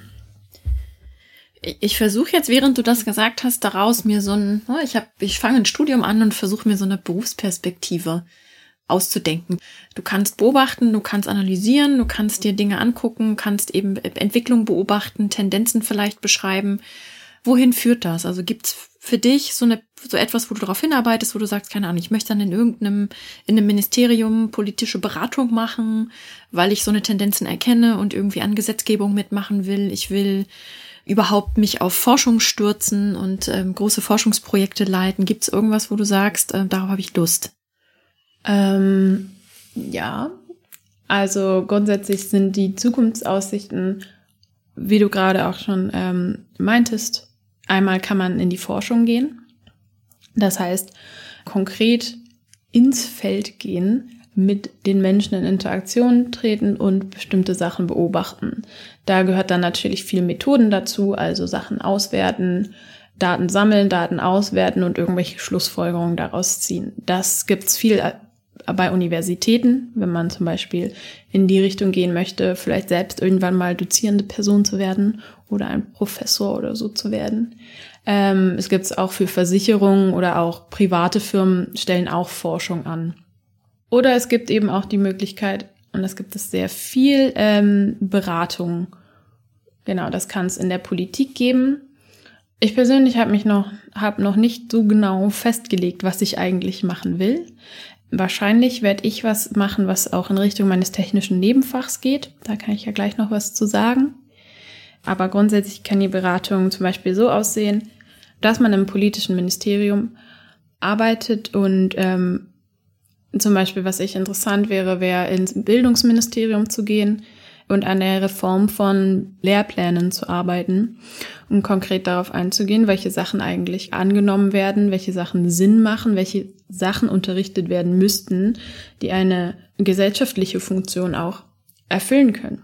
Zum Beispiel das Ding, dass ähm, ja sehr viele Alltagsfähigkeiten früher in der Schule unterrichtet wurden und jetzt nicht mehr, es aber ganz, ganz viele Menschen gibt, die zu Hause diese Alltagsfähigkeiten nicht lernen. Also das kann Kochen, Nähen, Handwerken, was auch immer sein, die dann einfach quasi auf sich selbst gestellt sind, um sich das mal eben beibringen sollen. Genau, man kann das aber auch genauso für private Firmen machen. Das Studium besteht aus einem Grundstudium in der Soziologie und einem technischen Nebenfach. Ich studiere in meinem technischen Nebenfach technischen Umweltschutz. Du fängst mit diesem Grundstudium quasi an. Es ist sehr untypisch, im ersten Jahr dein technisches Nebenfach schon zu machen. Da lernst du erstmal ganz viele Theorien und allgemeine Sachen. Ähm, und dann machst du ein Nebenfach, was Stadt- und Regionalplanung sein kann, äh, was technischer Umweltschutz sein kann oder Fabrikmanagement Wichtig ist, dass quasi ein technischer Aspekt abgedeckt ist und es an der TU ist. Und Belegsmodule, wie sie auch die Leute, die das regulär studieren, belegen. Ich habe jetzt zum Beispiel gerade im technischen Umweltschutz allgemeine Biologie und Systemökologie mit den ganzen Leuten, die auch sonst technischen Umweltschutz studieren. Und gehst quasi mal mit deinem soziologischen Wissen da rein und lernst was Neues und beleuchtest das alles unter diesem gesellschaftlichen Aspekt. Und das wäre auch was, was ich dann wahrscheinlich als Jobzukunft sehe. Also die Kombination aus Umweltschutz und Soziologie scheint mir sehr aktuell, sehr modern und sehr naheliegend. Und da kann man eben Firmen zum Beispiel darin beraten, wie sie nachhaltig vorgehen und wie sie nach oder wie sie nachhaltige Produkte an den Mann bringen oder an die Frau. Mhm, spannend. Also es ist auch ein bisschen Zeitgeist jetzt, ne? So, also ich habe jetzt gerade gedacht, jemand von euch hat vorhin schon Fridays for Future angesprochen und so, also alle Themen über Zusammenhänge, egal ob jetzt irgendwie kleinere, größere Ebene, passt das ziemlich gut. Ich habe jetzt eine Frage noch und zwar an Leo, die uns in Bezug auf die Architekturarbeitswelt ganz häufig in der Beratung begegnet. Und zwar ist es das Klischee von, wenn ich dann fertig bin, habe ich einen Abschluss und dann muss ich aber irgendwie auf dem dem Markt äh, mit vergleichsweise ja vielleicht einem okay Angebot an Aufträgen und einer Menge Menge Menge von Menschen, die sich auf diese Aufträge bewerben, dann die ganze Zeit immer irgendwelche Entwürfe machen und eigentlich verbringe ich die meiste Zeit damit Entwürfe zu machen, krieg wenig Geld, vielleicht nur ein Praktikantengehalt und eigentlich bin ich nicht so richtig sicher, ob ich deshalb Architektur studieren möchte. Was ist da dran? Wie gehst du damit um? Ist das die Perspektive? Was würdest du jemandem sagen, der sagt, was mache ich damit später? Ja, also ich glaube, das, was du angesprochen hast, ist eine Perspektive. Ähm, ist aus meiner Sicht nicht unbedingt die beste, aber die beruflichen Perspektiven ähm, nach dem Architekturstudium sind, glaube ich, mindestens so vielfältig wie das Studium an sich. Also im Studium reicht die Bandbreite an Projekten, die wir machen, vom Design-Bild-Projekt, wo wir irgendwie in den Sommerferien dann äh, mit 20, 30 Leuten gemeinsam einen Pavillon schnell mal irgendwo hinstellen, bis halt zu Projekten, die weltweite Logistikströme irgendwie analysieren und dann daraus ableiten, wie Häfen und Infrastrukturknotenpunkte angelegt werden müssen. Und eben diese Vielfalt, die schon im Studium eigentlich anfängt, also natürlich am Anfang lernt man im Bachelor irgendwie das klassische Handwerkszeug und je weiter man dann kommt, desto eher spezialisiert man sich dann. Also wir bieten ja zum Beispiel dann auch nach dem Bachelor drei verschiedene Masterstudiengänge an für Architektur. Dann haben wir zum einen den ganz normalen deutschsprachigen Masterstudiengang, indem man sich dann noch entscheidet, ob man sich für Hochbau spezialisiert, also tatsächlich das reine Gebäude bauen, oder ob man Richtung Städtebau geht. Das hat dann mehr Aspekte drin, die auch ähm, in der Stadt- und Regionalplanung drin sind. Dann haben wir zwei englischsprachige Masterstudiengänge. Zum einen den Master Architecture Typology, wo man sich eben mit Gebäudetypen beschäftigt auf Englisch. Und es gibt aber zum Beispiel auch den Master Urban Design, der auch in Kooperation dann mit dem äh, Institut für Stadt- und Regionalplanung, auch dem Institut für Landschaftsarchitektur und dem Institut für Soziologie angeboten wird, wo es denn tatsächlich darum geht, wie entwerfe ich Stadt. Diese Vielfalt ist halt eben auch in der Berufswelt vorhanden. Also geht damit los, dass es eine ganze Reihe von Architekturstudies gibt, die dann äh, zu einem Zeitpunkt fertig geworden sind, wo die Auftragslage vielleicht gerade scheiße war. Und die haben dann angefangen, irgendwie in den Designermöbelbau einzusteigen, ne? Weil wenn du Modelle bauen kannst, kannst du auch Designmöbel bauen. Ist halt nur ein anderer Maßstab, aber das grundsätzliche Handwerkszeug hast du irgendwann mal gelernt. Viele denken dann einfach sofort an Architekturbüros und da gibt's dann auch irgendwie die Büros, die permanent nur Auftragsarbeiten machen und es gibt andere Büros, die machen die ganze Zeit nur Wettbewerbe. Bevor sie einen Wettbewerb gewinnen, irgendwie müssen sie erstmal einen neuen verlieren und das äh, dann hat man ganz lange irgendwie vielleicht auch einen Hungerlohn oder gar keinen Lohn. Und es gibt Büros, die machen halt irgendwas dazwischen. Und es gibt natürlich dann aber auch die Möglichkeit, ähm, sich in Anführungszeichen sicherere Arbeitgeber zu suchen. Ne? Also Stadtverwaltung, Bundesbau oder zum Beispiel auch in den Bauämtern, wo letzten Endes die ganzen Unterlagen, die andere Architekten angelegt haben, dann geprüft werden müssen, bevor man irgendwas bauen darf, ob das den Vorgaben entspricht oder im Senat irgendwie man erstmal sich abstimmen muss, ja, was, was soll denn an die Stelle überhaupt gebaut werden, was lassen wir dazu? Also an der Stelle ist die Architektur so wahnsinnig vielfältig und man kann sich dann insbesondere dann im späteren Bachelorstudium, aber eben auch im Masterstudium auf in so viele Richtungen spezialisieren und es ist halt eine Entscheidung, die man selber treffen kann, in welche Richtung man dann gehen möchte. Also was du gerade angesprochen hast, Leo, sind auch eigentlich alles Teildisziplinen der Stadt- und Regionalplanung und da eignen sich Architekten diese Kenntnisse der Stadtplaner auch immer, immer stärker an und diese Vernetzung zwischen Architektur und Stadtplanung ist auch extrem wichtig. Aber die klassische Aufgabe der Bauprüfung oder was es überhaupt erlaubt und was es nicht erlaubt, das ist vor allem auch Stadtplanung. Und da haben wir gegenüber den Architekten halt auch den Vorteil, dass wir sehr, sehr, sehr, sehr viel Baurecht und Bauplanung bei uns im Studiengang haben. Und auch deshalb, weil Stadt- und Regionalplanung auch eine sehr, sehr deutsche Disziplin ist, überhaupt diesen Anspruch zu haben, den Raum irgendwie so totalitär zu planen, das ist ja wirklich extrem deutsch. Dadurch, dass man quasi diese Vergangenheit auch schon seit den 70er Jahren hat, Stadtplanung auch als eigenen Studiengang aufzubauen, haben wir auch gegenüber anderen Ländern und Regionen große Vorteile und unsere Expertise wird da auch oft angefragt. Und deswegen ist auch gerade das Feld der Stadtplanung kann man wirklich sehr, sehr gut international arbeiten als auch als Architekt. Ja, an der Stelle verschwimmen halt die Grenzen so ein bisschen. Mhm, das ist super, dass du das nochmal sagst. Das ist so ein bisschen das, wo ich jetzt sagen würde, das nehme ich eigentlich aus all dem, was ihr gesagt habt mit. Und das ist ja auch der Grund, warum wir jetzt sozusagen diesen Infotalk mit euch allen zusammen gemacht haben, dass man immer wieder an Punkte kommt, wo man gerade dann, wenn es praktisch wird, wenn es zu Projekten kommt, wenn es um eine konkrete Aufgabe geht, eigentlich die Fachgebiete sich immer wieder überschneiden ich glaube, theoretisch wäre es immer möglich, dass ihr alle vier zusammen an einem Tisch sitzt, um sozusagen für eine bestimmte Thematik eine Lösung oder einen Entwurf oder was auch immer zu erarbeiten. Ich würde jetzt für die ZuhörerInnen mitnehmen, dass man im Grunde, wenn man, wenn man Lust darauf hat, sich sozusagen mit seinem Umfeld und damit ist sozusagen sowohl das gebaute Umfeld als auch sozusagen die Menschen in dem Umfeld gemeint, wenn man sich dafür interessiert, ist man schon mal an der Fakultät selbst richtig und es ist im Grunde wichtig, dann sich zu überlegen und vielleicht auch so zu probieren, wie Karim das gemacht hat. Welches Fachgebiet ist das, was mich in dieser Planung oder in der Erfassung von Umgebung und Strukturierung von Umgebung einfach am meisten interessiert und dann in die entsprechende Richtung zu gehen. Aber am Ende könnt ihr dir immer wieder sozusagen auch in ähnlichen Projekten unterwegs sein. Plus, und das habt ihr jetzt alle eben auch äh, ein Stück weit gesagt, dass man nicht, weil etwas Bestimmtes auf dem Studienzeugnis am Ende draufsteht, irgendwie festgelegt auf eine Richtung ist, sondern zum einen durch Profilfächer, durch Nebenfächer, wie Lili das genannt hat, äh, durch Projekte, die man selber anleiert, durch Interessen, die man irgendwie verfolgt, immer wieder auch ein Stück weit selbst die Möglichkeit hat, sozusagen Interessen zu vertiefen, neue Baustellen inhaltlich für sich aufzumachen, wenn man darauf Lust hat. Also ein Stück weit selber steuern zu können, unabhängig davon, dass es natürlich einen Studienplan gibt, den man irgendwie abarbeiten muss. Zum Stichwort Studienpläne hattet ihr auch angesprochen, die Verlaufspläne, also das, was sozusagen studiert werden muss, also was als Pflicht- oder Wahlpflichtfächer oder auch als freie Wahlfächer gewählt werden muss oder kann dann oder in welchem Umfang was gewählt wird, findet man in den Studiensteckbriefen der Studiengänge auf der neuen Seite ähm, der TU und kann jeweils zu dem Studienfach so einen Studiensteckbrief anklicken, kann da Studien- und Prüfungsordnung einsehen, in denen in der Regel auch diese konkreten Inhalte, also ganz konkrete Module und Fächer genannt sind und sich da ganz genau informieren, in welchem Umfang zum Beispiel frei wählbar ist, äh, was überhaupt frei wählbar ist, aber natürlich auch ähm, unsere vier Expertinnen hier kontaktieren, die dazu natürlich gerne nochmal genauer Auskunft geben. Darf ich kurz noch was einwerfen zu dem exemplarischen Studienverlaufsplan? Sehr gerne.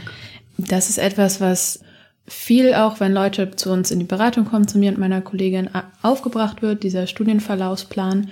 Und er gibt einen sehr guten Überblick über all das, was man machen muss und machen kann. Aber es ist eben, und das finde ich wichtig zu betonen, auch nur ein Vorschlag. Es ist nicht festgeschrieben, dass man das so machen muss. Es ist nicht festgeschrieben, dass man so viel pro Semester oder so wenig pro Semester machen muss und auch nicht unbedingt in der Reihenfolge. Das ist auf jeden Fall bei uns der Fall. Gut, dass du das jetzt nochmal sagst gleich. Ähm, ich würde da noch oben drauf setzen wollen, dass das total wichtig ist, dass man da quasi frei in der Abarbeitung ist. Und das ist aber auch, und das ist eine Erfahrung, die wir häufig machen, gerade bei StudieneinsteigerInnen, dass das immer so ein bisschen so eine Unsicherheit hervorruft. Ne? Und da würde ich auch ähm, sagen, und ich hoffe, dass ähm, das unterschreibt ihr so, dass da auch gerade die Studienfachberatungen gute Anlaufstellen sind, Empfehlungen zu geben, was kann man vielleicht erstmal weglassen, was kann man anders strukturieren, wenn man merkt, okay, so kann ich es jetzt, so, so will ich es auch gar nicht vielleicht runterstudieren, in Anführungsstrichen, äh, aber wie ich es jetzt genau anders machen soll oder kann oder was wirklich praktikabel ist, weiß ich auch gar nicht so richtig. Da sind dann auch die Fachberatungen an den Fakultäten zu den einzelnen Studiengängen immer sehr gute, sehr gute Anlaufstellen. Ja, kommt vorbei. Genau, kommt vorbei, äh, keine Scheu, mit allen Fragen an die Fachberatungen heranzutreten. Äh, zum Studienalltag wollte ich nochmal. Und zwar hatten Leo und Karim jetzt gesagt, schon bei der Architektur und auch bei der Stadt- und Regionalplanung.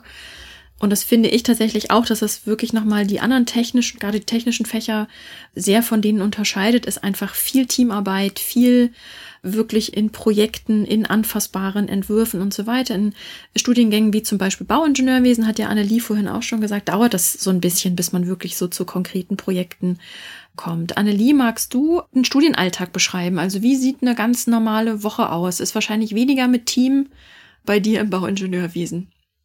Und wie viele Leute seid eigentlich beim Studienstart? Das wollte ich gerne wissen.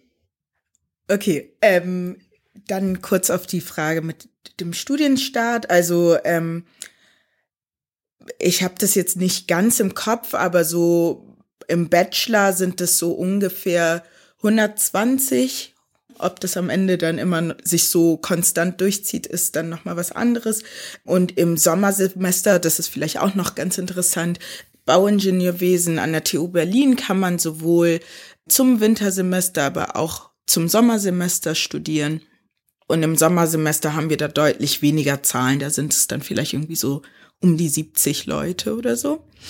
Genau, ich glaube, es ist ein bisschen mehr als die Hälfte dann zum Sommersemester, sind nicht ganz so viele. Mhm, genau. Auf deine Frage, Alette, ähm, bezüglich des Alltags würde ich sagen, dass es eigentlich immer darauf ankommt, in welchem Semester man ist. Weil bei uns ist es schon so, dass man halt im ersten, im dritten und im fünften Semester Entwurfsmodule vorgesehen hat und dementsprechend ist dann halt auch der Alltag irgendwie bestimmt. Beispielhaft kann ich mal davon erzählen, wie es mir letztes Semester ergangen ist, als ich das Grundprojekt gemacht habe. Das ist ein Modul, in dem sozusagen das ganze Wissen, was man sich so innerhalb der letzten fünf Semester angeeignet hat, mal in so einem konkreten Projekt angewandt wird. Da war das schon so, dass man sich fast jeden zweiten Tag oder je nachdem, wann die Abgabephase war, mit Kommilitoninnen getroffen hat nach der Uni, während irgendwelchen Pausen. Also das war auf jeden Fall sehr intensiv und zwischendurch musste man aber ja noch im Idealfall weitere vier Module erledigen, was natürlich dann auch sehr anstrengend ist. Also in diesen Entwurfssemestern, sage ich mal, war das für mich meistens so, dass man immer körperlich anwesend war in den Vorlesungen okay. und Übungen ähm, der anderen Module. Und irgendwie da fleißig mitgeschrieben hat oder auch nicht oder sich hat berieseln lassen. Und dann, was die Entwürfe angeht, da auf jeden Fall sehr viel Zeit investiert hat. Und dann gegen Ende hin des Semesters, wo dann halt auch langsam die erste Prüfungsphase ankommt, da dann nur noch in der Bib gesessen hat und versucht hat, das wo man ja dann eigentlich nur ähm, körperlich anwesend war, wieder im Kopf zu konstruieren und anzuwenden.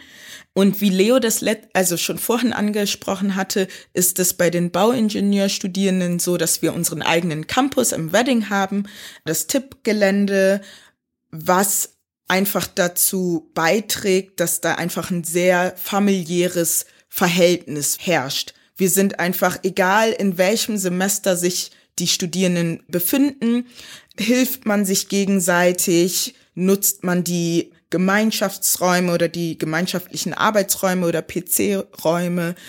Dadurch, dass man ab dem dritten Semester, wenn man das nach unserem exemplarischen Studienverlaufsplan so abarbeitet, hat man ab dem dritten Semester keine Module mehr am Hauptcampus und ist dann nur noch bei uns im Campus im Wedding. Und das fördert natürlich dieses Gemeinschaftliche, weil man sich viel öfter irgendwie begegnet. Wir haben auch noch ein Studicafé dort, wo es sich dann immer ergibt, dass man dort mal irgendwie chillt und kickert und einfach mal sich vom Studienalltag erholt und ähm, dadurch natürlich dann auch soziale Kontakte knüpft, was super wichtig ist im Studium. Und ich persönlich auch, wenn ich dann auf meine Bachelorzeit zurückblicke, ähm, super zufrieden damit war, weil es halt nicht diese Hierarchien gab, wie es ich weiß nicht, wie es in anderen Studiengängen ist, aber da musste ich sehr oft an die Schulzeit zurückdenken, wo es da ja sehr oft klar geregelt war, ah, okay, elfte Klasse und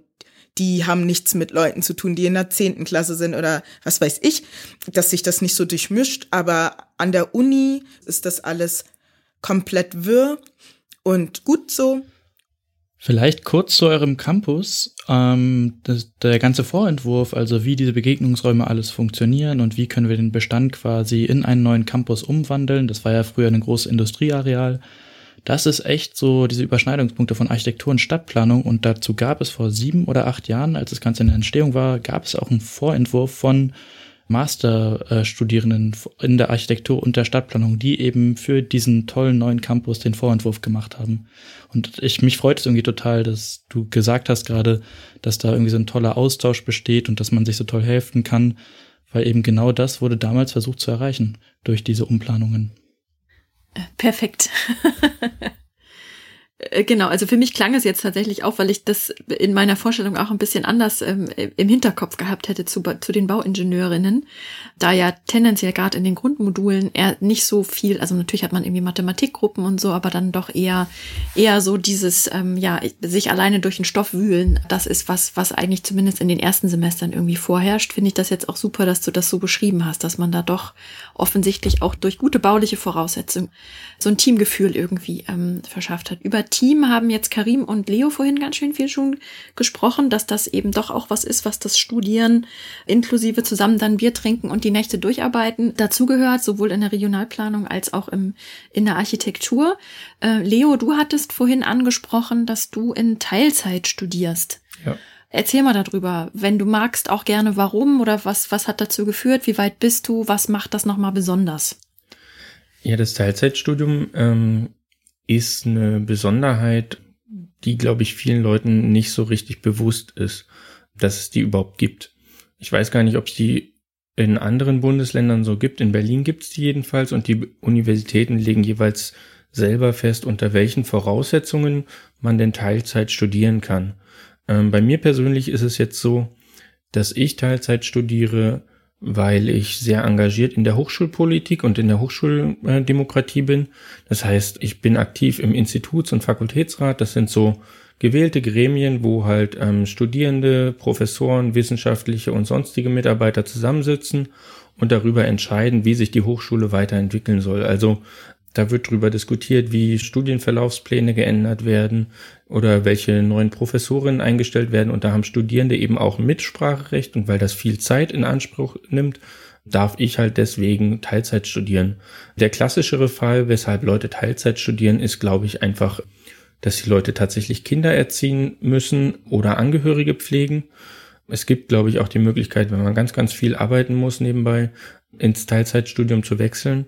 Und dieser Wechsel ins Teilzeitstudium sorgt letzten Endes dafür, dass man bestimmte Privilegien der Studierendenschaft nicht mehr besitzt. Also man darf zum Beispiel kein BAföG mehr bekommen, aber im Umkehrschluss hat man eben auch andere Vorteile. Zum Beispiel dadurch, dass man kein BAföG mehr bekommen kann, ist man zumindest theoretisch und in den meisten Fällen, die ich kenne, klappt das auch, berechtigt, Hartz IV zu beziehen. Zum Beispiel, wenn man irgendwie nebenbei noch ein Kind erzieht, kann das schon sehr sinnvoll sein, irgendwie da zumindest diese finanzielle Entlastung irgendwie dann zu haben. Und man erlegt sich damit eigentlich in Anführungszeichen nur die Hürde auf, dass man eben langsamer studiert. Das heißt, man darf dann auf einmal nur noch maximal 15 Leistungspunkte pro Semester machen und nicht so wie normal vorgesehen 30. Das heißt, würde man das komplette Studium in Teilzeit absolvieren, dann würde man halt doppelt so lang studieren, falls man das dann immer noch in Regelstudienzeit macht. Aber was halt eben das Teilzeitstudium auch in der Regel schwierig macht, ist, dass das Teilzeitstudium in vielen Studienverlaufsplänen so gar nicht mitgedacht ist. Und das ist auch in der Architektur sehr schwierig. Das heißt, ich kenne eigentlich nur zwei oder drei andere Studierende, die tatsächlich Architektur in Teilzeit studieren und das auch tatsächlich, weil sie Kinder haben weil nämlich in der Architektur diese Entwurfsprojekte wahnsinnig zeitintensiv sind. Und das heißt, man hat dann im Teilzeitstudium eigentlich die Wahl, ob man ein ganz langweiliges Semester macht, also langweilig in Anführungszeichen, aber relativ entspannt mit vielen theoretischen Modulen, vielen Vorlesungen, äh, wo man dann am Ende eine Klausur schreibt zum Beispiel, oder eben so ein Entwurfsprojekt, weil die Entwurfsprojekte, die hauen halt immer zeitlich voll rein. Also so ein Entwurfsprojekt alleine kann dich irgendwie schon mal 40 Wochenstunden an Arbeit kosten. So, das heißt, dann ist eigentlich auch nicht mehr richtig viel mit wirklich Teilzeit studieren. Man entlastet sich dann natürlich trotzdem noch dabei, ähm, aber das muss man immer für sich selber entscheiden, ob man das letzten Endes auch machen will oder nicht. Aber eben diese Arbeitsbelastung, die ja im normalen Architekturstudium wirklich sehr extrem ist, mit, ja, ich würde sagen, gerade in den ersten Semestern, wo man sich noch nicht so richtig selber eine Meinung bilden kann, ob denn der eigene Entwurf gerade gut oder schlecht ist und wie viel Arbeit man da noch reinstecken muss. Da kommt es halt gut und gerne vor, dass man äh, mal 60 oder 80 Stunden im Semester arbeitet, was sich dann ein Stück weit dadurch ausgleicht, dass man in der vorlesungsfreien Zeit dann eben wirklich keine Vorlesung hat, sondern nur zwei oder drei Klausuren ganz am Anfang, nicht so wie in anderen Fächern, wo du fünf, sechs, sieben Klausuren in der vorlesungsfreien Zeit schreibst. Und ähm, wenn man eben diese krasse zeitliche Belastung ähm, sich ein bisschen entschlacken will, ein bisschen langsamer machen will, dann kann eben das Teilzeitstudium eine Möglichkeit sein, um eben auch während des Semesters weniger zu tun. Also es wird immer noch arbeitsintensiv, aber deutlich weniger als vorher. Äh, Lilly, wie ist das bei dir? Bei dem, was ich so über die Sozialwissenschaften weiß, ähm, und wenn das klassisch bei euch so ist, dann hat das mehr von alleine Texte lesen, Texte produzieren, in der Bib sitzen. Erzähl mal, wie das bei dir ist. Ja, grundsätzlich stimmt das erstmal. Das äh, Soziologiestudium ist extrem leselastig. Also wenn man keinen Bock hat, Texte zu lesen oder es einem sehr schwer fällt, dann kann das ein sehr anstrengendes Studium werden. Wenn man in Regelstudienzeit das macht, dann hat man ungefähr fünf Module. Das heißt, man hat fünf bis sieben Mal pro Woche irgendeinen Kurs und pro Kurs hat man einen Text, den man lesen muss. Das sind keine Bücher, sondern halt natürlich Textausschnitte, die so zwischen 20 bis 40, manchmal auch 60 Seiten sind. Das heißt, man kann sich dann ausrechnen, äh, wie lange das dauert. Und dementsprechend ist äh, auf jeden Fall viel Vorbereitungszeit auch notwendig. Ich finde aber, dass man, also ich bin jetzt im sechsten Semester, das heißt das dritte Jahr, und man wird wirklich viel, viel schneller da drin, die Texte zu lesen. Deswegen finde ich, das reguliert sich mit der Zeit. Aber ja, es ist sehr viel Einzelarbeit, wobei, um mal zu den Prüfungsformen zu kommen, wir haben bei uns im Studiengang nur eine einzige Klausur und eine einzige mündliche Prüfung und ansonsten bestehen äh, die Prüfungen fast immer aus einem Referat, das in der Vorlesungszeit gemacht wird und einer schriftlichen Abgabe, die dann in der vorlesungsfreien Zeit gemacht wird. Es kann ein Essay sein oder eine Ausarbeitung zu dem Referat oder es kann eine Hausarbeit sein. Das kommt dann auf das Modul drauf an und wie viele Punkte es gibt. Und was ich sehr angenehm finde daran ist eben, dass das Studium kein bisschen darauf ausgelegt ist, irgendwen da rauszuprüfen. Was ich auch sehr angenehm finde, ist, dass man sehr frei in der eigenen Zeitanteilung ist. Gleichzeitig muss man aber eben auch sehr selbstständig arbeiten. Wir haben quasi keine Vorlesungen, sondern Seminare. Das heißt, wir diskutieren untereinander und mit dem Prof. Es ist keine Frontallehre. Und das kann man eigentlich nur, wenn man die Texte auch gelesen hat. Man ist also quasi selbstverantwortlich, so vorbereitet zu sein, dass man auch an einem Seminar teilnehmen kann. Trotzdem finde ich das Soziologiestudium ziemlich sozial. Wir sind nämlich ein sehr kleiner Studiengang. Wir sind so ungefähr 50 Leute pro Jahrgang und sind dadurch sehr familiär. Es gibt, ähnlich wie auch, ähm, ich glaube, Amelie das beschrieben hat, das ist absolut so äh, semesterübergreifend. Also ähm, man lernt sehr, sehr schnell Leute aus allen möglichen Jahrgängen kennen. Wir haben auch ein Studicafé bei uns im Institut, das I-Café, wo sehr viele Soziologinnen rumhängen und auch manche Informatiker oder Stadt- und Regionalplaner mal anzutreffen sind. Und in diesem Café, das ist halt auch von Studis betrieben und für die Studis hängen sehr, sehr, sehr, sehr viele Soziologinnen in ihren Freistunden und nach der Uni und so weiter rum. Da gibt es eine ganz lebhafte Gruppe auf jeden Fall. Und wir haben eben auch eine Fachschaft, ja, eine Art Fachschaft, nennen wir es eine lose Versammlung, die Fachschaftsarbeit macht und die sich auch immer in diesem Café trifft. Dadurch gibt es da ein paar Gesichter, die man auf jeden Fall öfter sieht und ganz viele Leute, die eben im Wechsel da sind. Und diese Fachschaft, in der ich auch bin, wir planen immer Fahrten und äh, mindestens einmal im Jahr eine Party für die Soziologinnen, für alle Jahrgänge, damit man sich eben auch untereinander kennenlernt und ein bisschen Spaß zusammen hat. Das heißt, irgendwie ist man schon viel unter Menschen, nur das tatsächliche für die Uni arbeiten ist halt eine Einzelarbeit. Ja. Du hast jetzt was gesagt, gerade wieder, und zwar ging es wieder ums Kennenlernen äh, bei dem Café, was du gesagt hast, und deinem Engagement. Und ich würde tatsächlich mit der Frage an euch abschließen wollen. Ihr habt das erwähnt mit Leute kennenlernen ist wichtig, man kommt da nicht alleine durch, man muss sich irgendwie sozusagen in der Gruppe auch finden, sich gegenseitig unterstützen.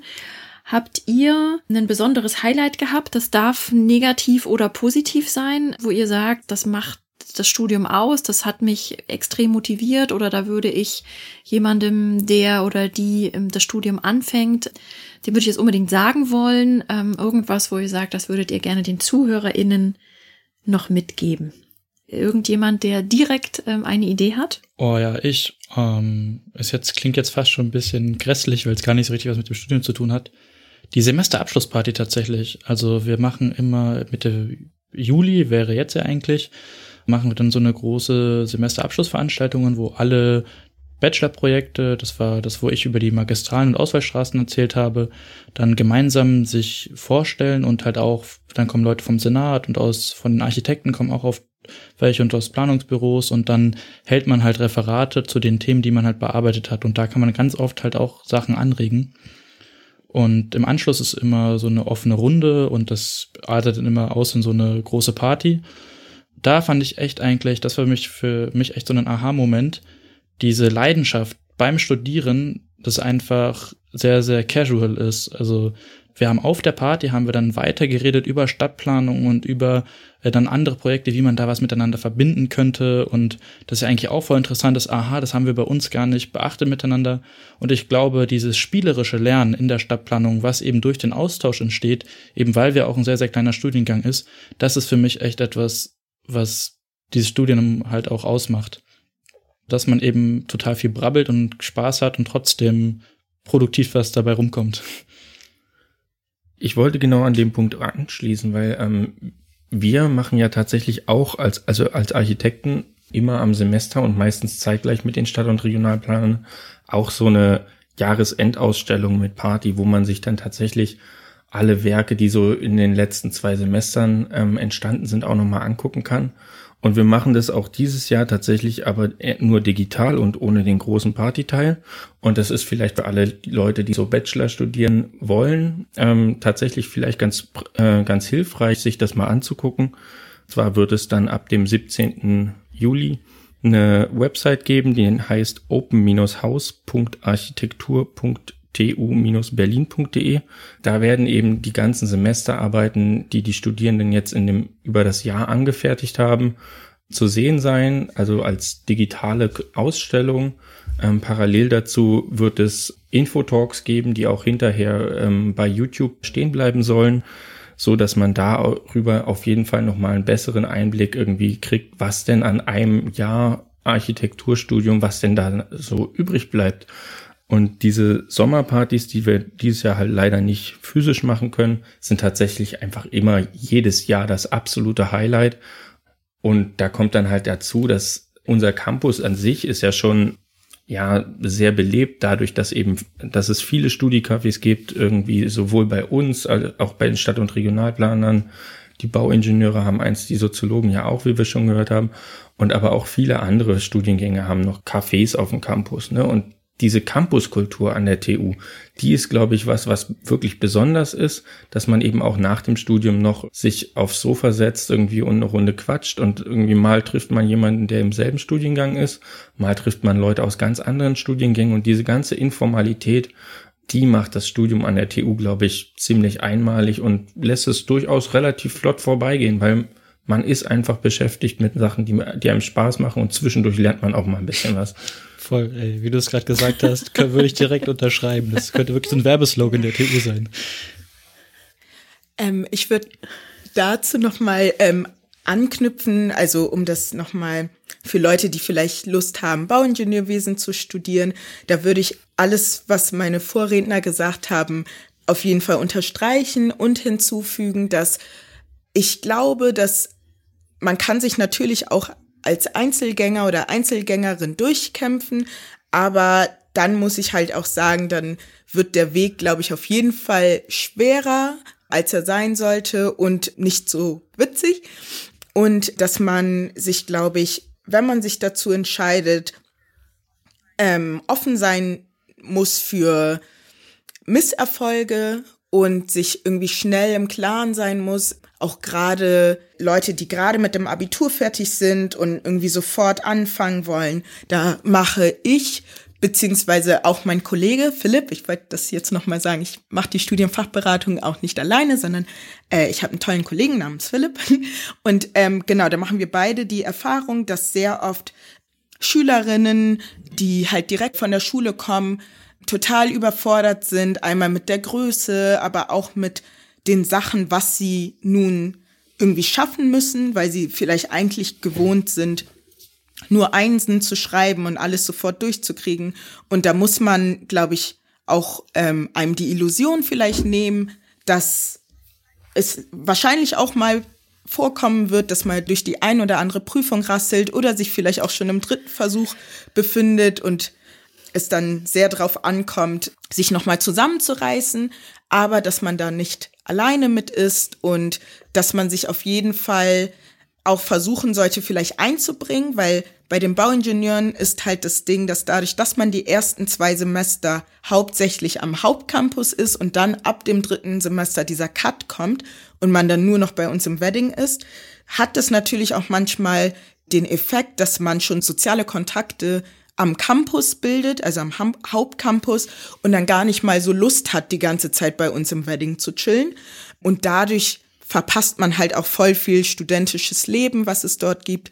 Dementsprechend würde ich an dieser Stelle einfach nochmal betonen, dass es auch am Wedding Campus eine schöne Atmosphäre geben kann, auch wenn er jetzt nicht so schön ist vielleicht. Und dass durch die Fachschaft und unser Studiecafé, die Oase, auf jeden Fall versucht wird, euch da ein schönes Studierendenleben zu ermöglichen durch die Prüfungskartei oder auch die Altklausurensammlung, die wir im Netz haben oder unsere Facebook-Gruppe und viele andere Medien gibt es auf jeden Fall viele Möglichkeiten zum Vernetzen, die ihr auf jeden Fall nutzen solltet, wenn ihr Bock habt, Bauingenieurwesen zu studieren.